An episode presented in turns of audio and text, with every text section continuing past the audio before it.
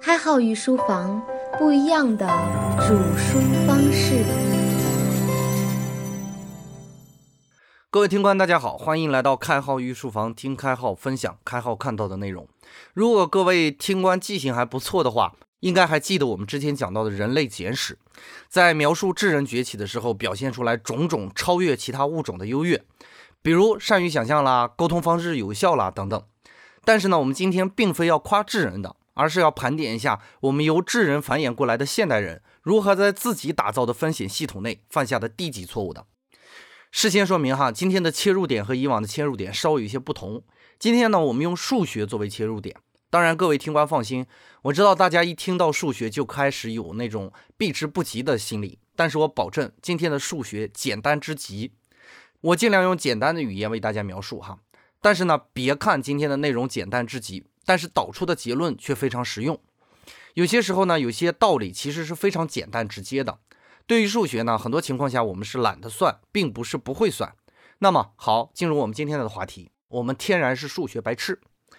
来听第一道数学题：假如你听到一则天气预报，天气预报称明日的降雨概率为百分之三十，你是怎么理解这个降雨概率呢？我们提供几个调查供大家参考。第一类人认为，明天的降雨概率为百分之三十，意味明天二十四个小时内有百分之三十的时间在降雨，其他时间不会降雨。第二类人认为，明日的降雨概率为百分之三十，意味明天有百分之三十的地区会降雨，其他的地区不会降雨。第三类人认为，明日的降雨概率为百分之三十，是指有百分之三十的专家认为明日降雨，其他的专家认为不会降雨。第四类人认为，明日的降雨概率为百分之三十，是指在与今日同等情况的观测结果后，第二日有百分之三十的日子会降雨。那么你来选择一下，到底你认为明日降雨的概率是百分之三十是什么意思？当然，肯定有的伙伴会觉得这个问题傻的不忍直视嘛。但是调查显示呢，理解错误的人大有人在。虽然呢这个问题结果并不重要，很多人就算知道明天要不要下雨，那又怎样呢？大不了就是淋一身雨嘛，也就是说这个问题也并不是那么关键。我们对于天气的依赖，在科技进步的情况下变得越发不重要。这个问题呢，仿佛没有研究的价值。那么好，我们来问一个开号所关心的问题哈。我在某炒股软件上看到这样的数据：某天呢赚钱的效应为百分之七十七。那么这个赚钱效应到底指代的是什么呢？是投入一百元可以赚取七十七元的利润，或者说市场有百分之七十七的股票是赚钱的？或者说今天上涨的可能性是百分之七十七，很显然这三个结果都可以说明赚钱这个问题，但是所指代的结果却是不一样的。我经过逆推发现，当日上涨的股票是两千二百三十八只，当日下跌的股票为六百五十二只，当日开盘的股票总数为两千八百九十只，也就是所谓的赚钱效应，就是上涨的股票除以开盘股票的总数乘以百分之百，这个数值为百分之七十七。正确答案是有百分之七十七的股票是上涨的。那么这个数据为我在股票市场的投资行为中起到什么样的作用呢？结果是没有任何作用。或许我可以由此推断出今天的大盘涨势不错哈，而这个涨势不错只是客观事实，和我操作系统没有太大的关联。好，那么这样一个并没有什么用的数据就赫然挂在这个软件的主页，然后下面写着综合评论较强的字样。或许有的伙伴会很坚定地根据这个数据进行交易，然后和大多数人一样追涨被套牢。其实这个问题的症结并不在于这个软件是否公布了一个无效的信息，而在于我们的操作系统是否真的能应对不确定性。换而言之，也就是说，大多数人对一个数据的指称并不是特别的了解。就好比你在大街上碰到一个熟人，正确的唤他回头的方式是准确的叫出他的名字，而不是大叫一声“帅哥”。那样肯定有很多人会投的哈。我们在面对数据的时候呢，首先第一步要了解这个数据，或者说这个概率的指称，它到底是针对什么繁衍出来的。你要确定的、准确的知道这个名字所对应的面孔，这样才能理解数据背后的含义，才能明白这个概率代表的是什么。工具本身没有错嘛，错就错在使用的方法并不是特别的对。这就是我在初始股票后理解的第一个问题。我们重点关注的并不是哪只股票会上涨，而是关注的这些数据反映的是什么事实。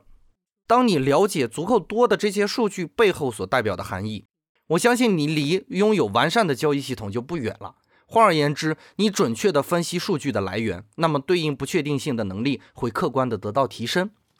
当然，你以为你了解了数据的指称就可以在数据中驰骋了吗？这远远不够哈。我们再来看一些真实的事件。我们中国人常说的“是药三分毒”这句话，对于医学界来说是公认的真理。各位也都有服用药物的经历，如果你仔细看，几乎每种药物的制剂都会有不良反应。拿我们最常见的一种药物来说，比如诺氟沙星胶囊，也就是氟派酸，很多伙伴都有拉肚子吃这个药的经历哈。但是又有几个人会仔细研究它的不良反应呢？我简单的列举一下，第一种不良反应就是腹部不适或者腹痛、腹泻、恶心或者呕吐；第二种反应为头昏、头痛、嗜睡或者失眠；第三种反应是过敏反应，如皮肤瘙痒或者光敏反应；第四种反应是癫痫、幻觉、尿血、发热、静脉炎、关节疼等。好，听了我上述的描述哈，你还会随便吃诺氟沙星胶囊吗？八成的伙伴听了都会觉得心有余悸哈。包括我自己，只要看了药物说明，都会产生恐慌，基本不敢吃这个药哈。但是别着急，我们看看发生的概率是怎样的。说明书里没有以数字的方式写明发生的概率。第一种现象呢，恶心反胃，说明书上用较为常见来表示。第二种头昏头痛的现象，用可有来表示。第三种现象，过敏反应可以用偶发来表示，光敏反应呢，用少数患者来表示。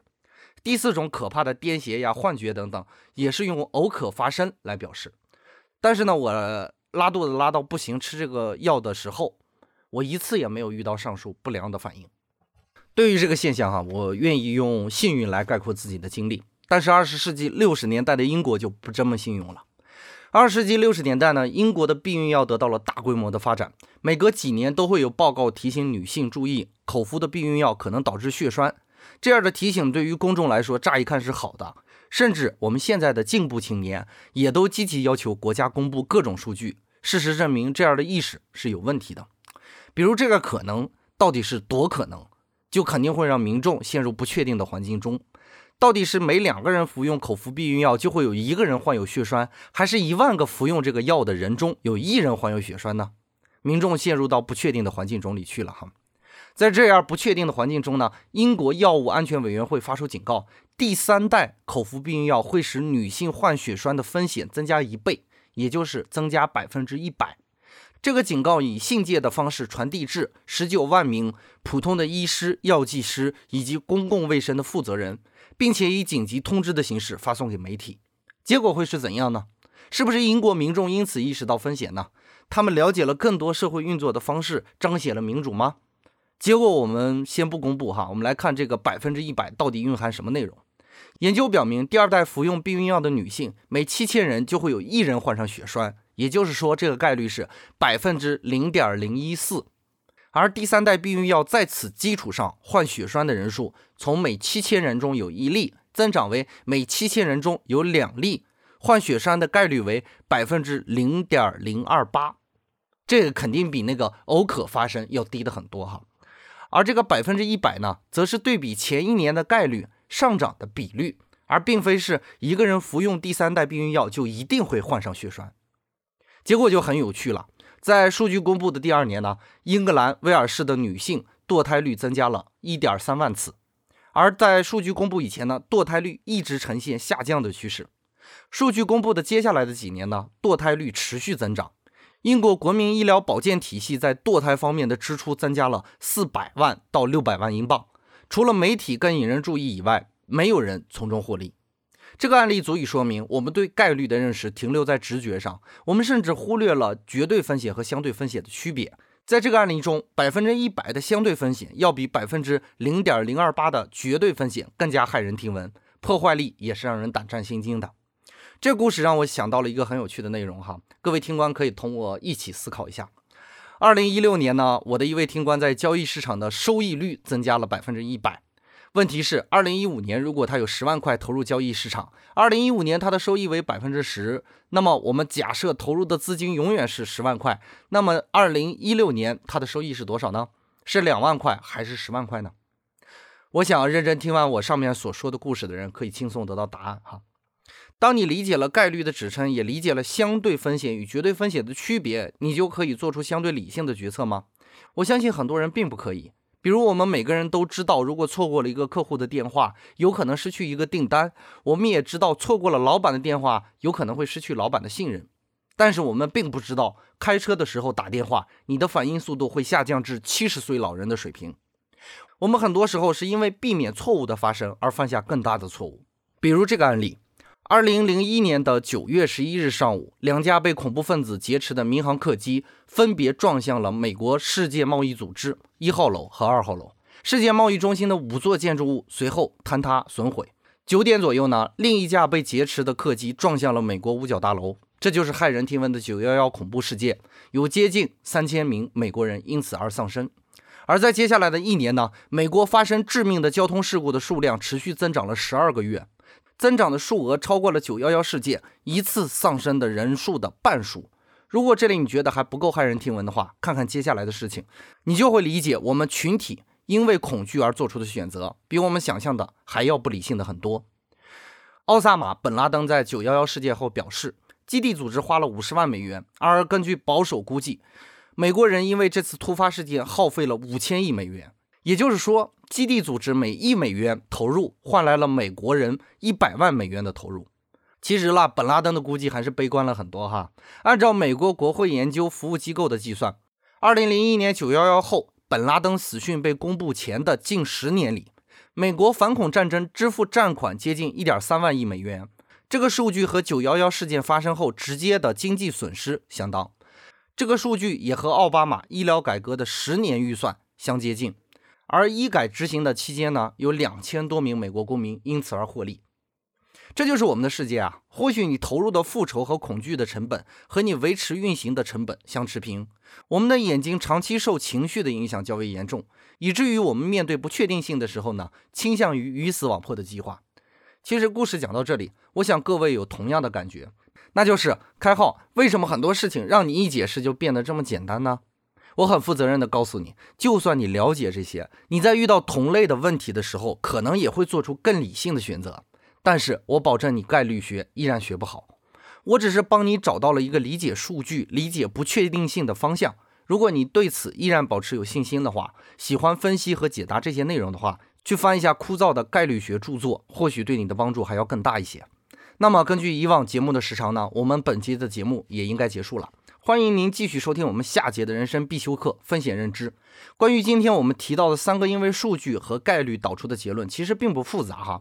之所以很多人在这些问题上犯错呢，一是因为大脑本身不愿意去思考数学这种费神的东西，二是因为很多接触这些数据的人没有正确的反馈信息。所以呢，有一个原则送给你，那就是奥卡姆剃刀原则：如无必要，勿增实体。当你懂得剔除掉信息中对于本质无关的内容，我相信你离真相就不远了。